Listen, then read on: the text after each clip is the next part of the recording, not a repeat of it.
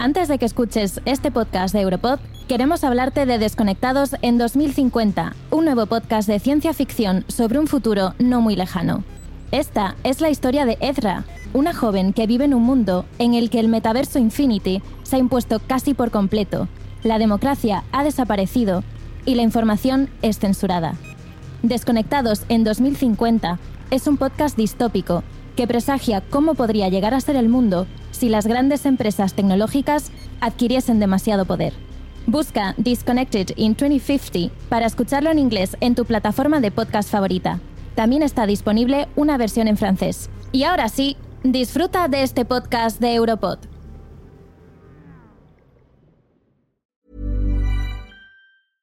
Ryan Reynolds here from Mint Mobile. With the price of just about everything going up during inflation, we thought we'd bring our prices down. So to help us, we brought in a reverse auctioneer, which is apparently a thing. Mint Mobile unlimited premium wireless. Ready to get 30, 30, bit to get 30, bit to get 20, 20, 20, bit to get 20, 20, bit to get 15, 15, 15, 15 just 15 bucks a month. So, Give it a try at mintmobile.com slash switch. $45 upfront for three months plus taxes and fees. Promo rate for new customers for limited time. Unlimited more than 40 gigabytes per month. Slows. Full terms at mintmobile.com. Europod. Hola Emilia, hay novedades acerca de la entrevista de Merkel. Por fin nos han respondido, ¿eh? lo, lo hemos conseguido. Te voy a reenviar los detalles. Eh, tienes dos semanas. Recuerda que solamente tienes una pregunta. Aprovechalo al máximo y manténme informado, ¿vale? Suerte pequeña. ¿Pequeña? ¡Qué cretino! ¿Por quién me toma? Bueno, hay que volver a trabajar. Tengo que leer un poco. Estoy en la biblioteca pública.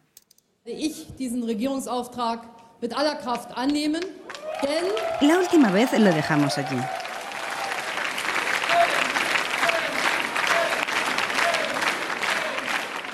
Merkel iba a hacer historia al convertirse en la primera mujer canciller de Alemania.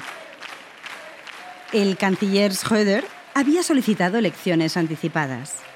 Entonces, Merkel tuvo solo unos meses para preparar su campaña. Cuando llegaron los resultados fue casi un empate. El CDU quedó primero, pero solo con un 1% delante del SPD. Cuando se conocieron los resultados, los candidatos estaban en un plató de televisión. Y ocurrió algo inesperado. A Schröder, el líder del SPD y canciller saliente, se le fue la pinza.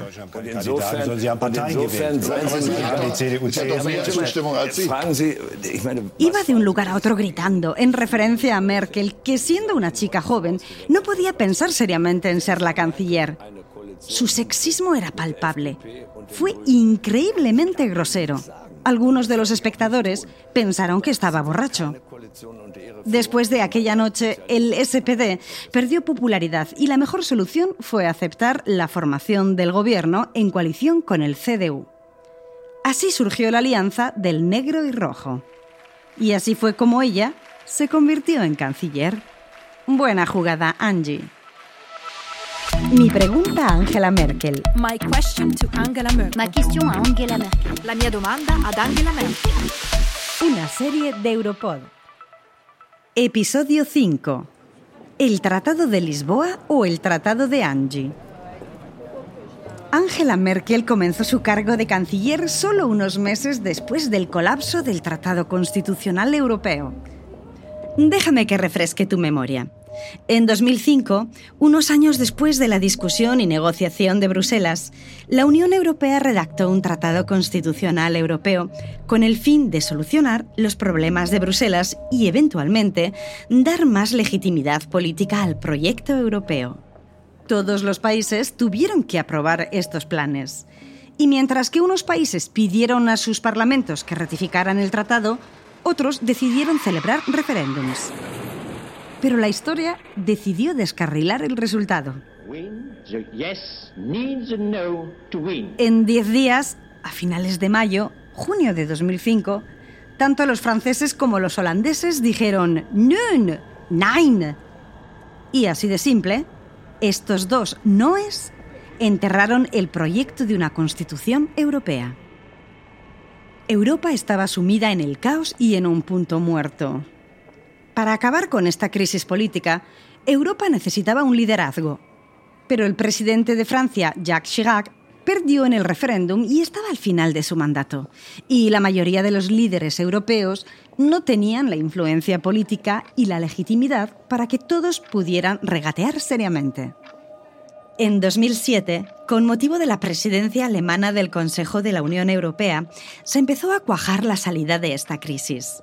A partir del 1 de enero de 2007, Merkel se convirtió en la presidenta del Consejo de la Unión Europea. Un rápido resumen de lo que significa esto. Cada seis meses, el Consejo Europeo sería presidido por un país. Por la presente, este país es el presidente durante medio año hasta que llegue el turno del siguiente miembro. Este rol no otorga una autoridad adicional. Es más bien una oportunidad para encaminar a la Unión Europea hacia cierta dirección. Tienes que encabezar las discusiones y actuar como una especie de coordinador. Esta presidencia llega justo a tiempo para Angie. Ella sabe que no la puede perder. ¿Por qué es crucial? Hablando sin rodeos, si Alemania, el poder más grande de la Unión Europea, no puede encontrar una solución, nadie realmente podrá hacerlo. Y esto podría ser el principio del fin. Convoca a los líderes de los países de la Unión Europea y todo el mundo sabe que se está refiriendo a Francia en particular. Su plan era más bien simple. Incluso si la Constitución Europea falla, algunas de sus ideas son necesarias para que la UE funcione.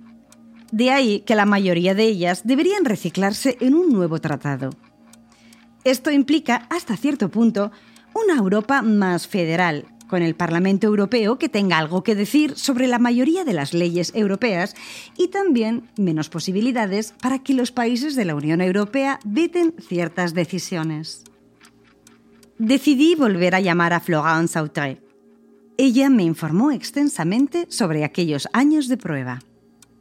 Entonces, eh, ¿Merkel de verdad estaba ansiosa por llevar a cabo todo el proceso de renovación del sistema político europeo?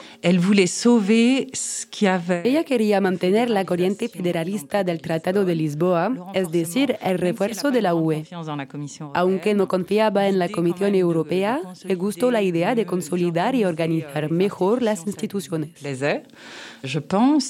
El Tratado de Lisboa, al que se refería Autre, es un punto culminante en nuestra línea del tiempo y tendrá lugar en junio del 2007, tan solo unos días antes del final de la presidencia de Alemania en la Unión Europea. Es más, no quería detenerse en fracaso. Si Lisboa no entraba en vigor, nos detendríamos en un tratado fallido. Eso no fue posible. Pero este entusiasmo europeo no era solamente un mero impulso de la eurofilia, ¿verdad? Es que esto no suena como Merkel. Desde el Tratado de Nicea, todos estos cambios institucionales participan en transcripción en la legislación de la UE de una nueva situación geopolítica creada por la reunificación de Alemania. A partir de ahora, Alemania y Francia ya no son iguales, ya que Alemania cuenta con 20 millones más de habitantes que Francia y son más ricos. Entonces, Alemania se convirtió en el país más importante en Europa tanto que todo lo que refuerza el sistema europeo refuerza a Alemania en su liderazgo. Como tal, tiene sentido que Alemania ponga su casa en orden. Entonces, este nuevo tratado está, en cierto modo, adaptando Europa a un nuevo peso demográfico e influencia política de Alemania. Por tanto, esto significaría más poder para Alemania. Recuerda cuando te dije que a Merkel realmente nunca le importó Francia. El romance alemano-francés no era su plato favorito. Incluso si... Me acordé de algo que dijo la ministra francesa Michelle Alliot-Marie cuando la entrevisté. Fui a comprobar mi grabación. Angela Merkel me habló a menudo de Jacques Chirac. Por ejemplo, le gustaba cómo la saludaba besándola en la mano. No sé nada sobre besar las manos. Pero una cosa está clara. Europa era uno de los asuntos más envenenados de la política francesa. Y mientras Angela Merkel estaba negociando la reforma del tratado, los franceses votarían por un nuevo presidente en mayo del 2007. Angela Merkel tan solo podía esperar que el sucesor de Jacques Chirac también fuera conservador. Nicolas Sarkozy, un nombre con un plan. Y el nombre del plan, el mismo pero diferente. Así es como ve las cosas. Francia no puede pasar por un nuevo referéndum sobre esto. Entonces tiene la idea de presentar un nuevo texto, lo suficientemente similar para obtener la esencia de las reformas que fueron preparadas por el tratado original, pero lo suficientemente diferente para que la gente no vea el engaño. El episodio ayudó a establecer una relación de trabajo entre los dos líderes, que había sido difícil al inicio. Al principio fue más difícil para ella establecer una relación de confianza con eh, Nicolas Sarkozy. Más adelante, cuando sus debates progresaron, era capaz de hacerlo. Fue una necesidad para los dos. Además, Merkel es alguien muy orientado a la acción. Pero para entender Europa, tenemos que dejar la relación entre Berlín y París. Durante mi investigación me sorprendió algo que ocurrió en marzo del 2007. Todos los líderes europeos están en Berlín para celebrar el 50 aniversario de otro tratado, esta vez el Tratado de Roma, que creó la Comunidad Económica Europea, la hermana mayor de la Unión Europea que conocemos hoy. Para Angela Merkel es un gran test. Si quiere que todos los países de la UE acepten un nuevo tratado, Ahora es el momento para presentar sus mejores argumentos.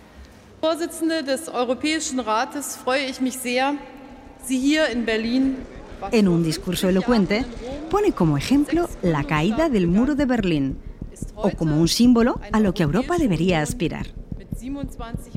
Si tuvieran que despedirse de una constitución europea, no deberían renunciar a renovar el rostro de la política europea. Pero lo más interesante como suele ocurrir en cumbres de este tipo, pasó entre bastidores. Merkel se lleva aparte a Lech Kaczynski, el líder conservador de Polonia, cuando éste duda en dar luz verde. Angela Merkel habló de su pasado cuando creía en el proyecto europeo. Ella sabe lo que significa haber vivido en el lado equivocado del telón de acero, como Polonia, un antiguo satélite del bloque soviético que entró en la Unión Europea en 2004. Ella es una europea del Este, como él. Y si ella puede creer en Europa, entonces él también puede hacerlo. Al leer sobre esto, me di cuenta de algo.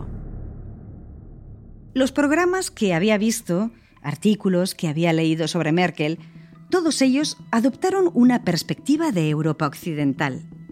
Como los políticos europeos en general, esto fue dominado por una especie de mirada occidental. Y es una pena, porque este es uno de los grandes activos de Merkel en la Unión Europea. Es una interlocutora privilegiada con los países de la Europa del Este. Ella les entiende. La periodista Florence Autré. Para entenderlo, uno necesita ir atrás, sin volverse sobre los pasos de toda su vida, al hecho de que la mayor diferencia entre Merkel y otros líderes occidentales en Europa fue que ella no creció apegada a esta mitología de la pareja franco-alemana. Ella no lo ignora. Sin embargo, dado que había crecido en la Alemania del Este, su representación del mundo consistía en el bloque comunista opuesto al bloque capitalista. Según ella, la Unión Europea o las comunidades europeas en ese momento no es algo concreto, es una parte del campo occidental.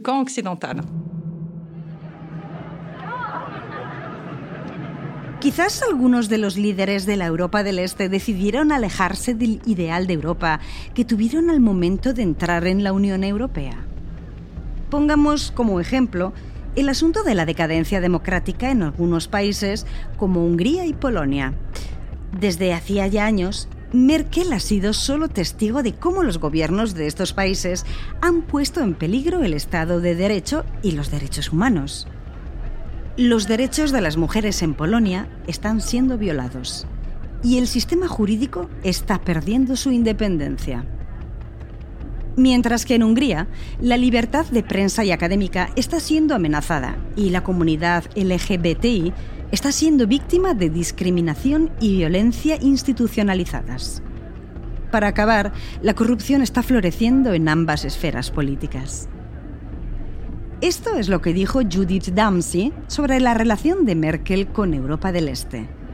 Dempsey es una renombrada periodista y un alto cargo en Carnegie Europe. Merkel pudo haber sido más dura. ¿Por qué no lo fue? Pienso que por dos motivos. En primer lugar, debido al pasado. Merkel no quiso que Alemania fuera vista como se atacara a Polonia, Hungría y otros países de Europa Central del Este, dado el legado del pasado. No creo que podamos subestimarlo. En segundo lugar, a pesar de que los discursos en Europa no eran los apropiados, Merkel no quiso que esta división este-oeste fuera permanente. Alemania había sido una firme defensora de la ampliación de 2004. Hubo una razón histórica para ello. Antes de la Segunda Guerra Mundial, hubo una importante diáspora alemana en la Europa central y oriental. Después de la guerra, Hungría, Polonia, Checoslovaquia y los Balcanes expulsaron a los alemanes de sus territorios. Algunos de ellos habían estado viviendo en estas áreas durante generaciones. Entonces, hay un fuerte vínculo histórico entre los alemanes y estos países. Pero aunque ella no quiera que la división este-oeste sea permanente, hoy día sigue siendo así. El 3 de diciembre de 2020, una carta abierta fue firmada por 13 organizaciones que abogan por los derechos humanos y transparencia. Está dirigida a Merkel. En aquel tiempo, Merkel estaba encabezando la presidencia de la Unión Europea.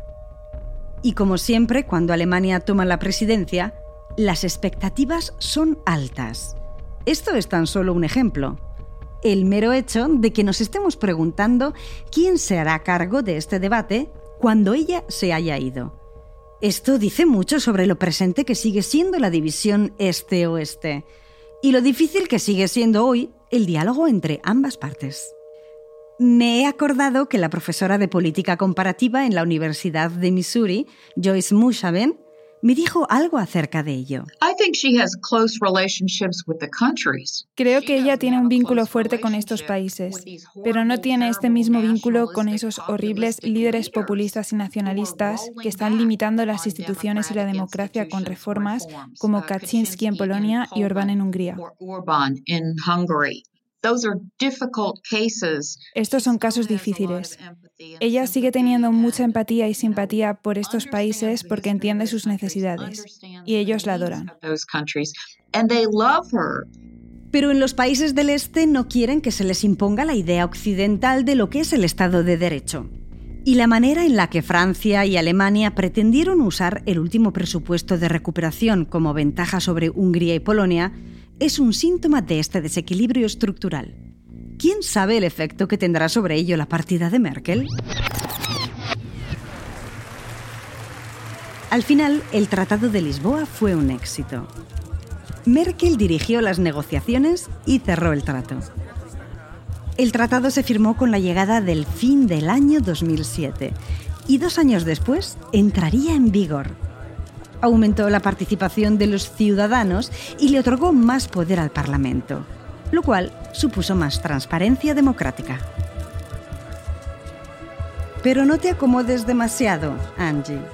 Algo está a punto de desmoronarse, sin previo aviso.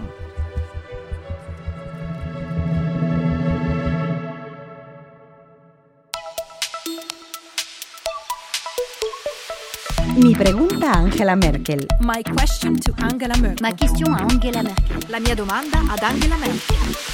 Una serie de Europod.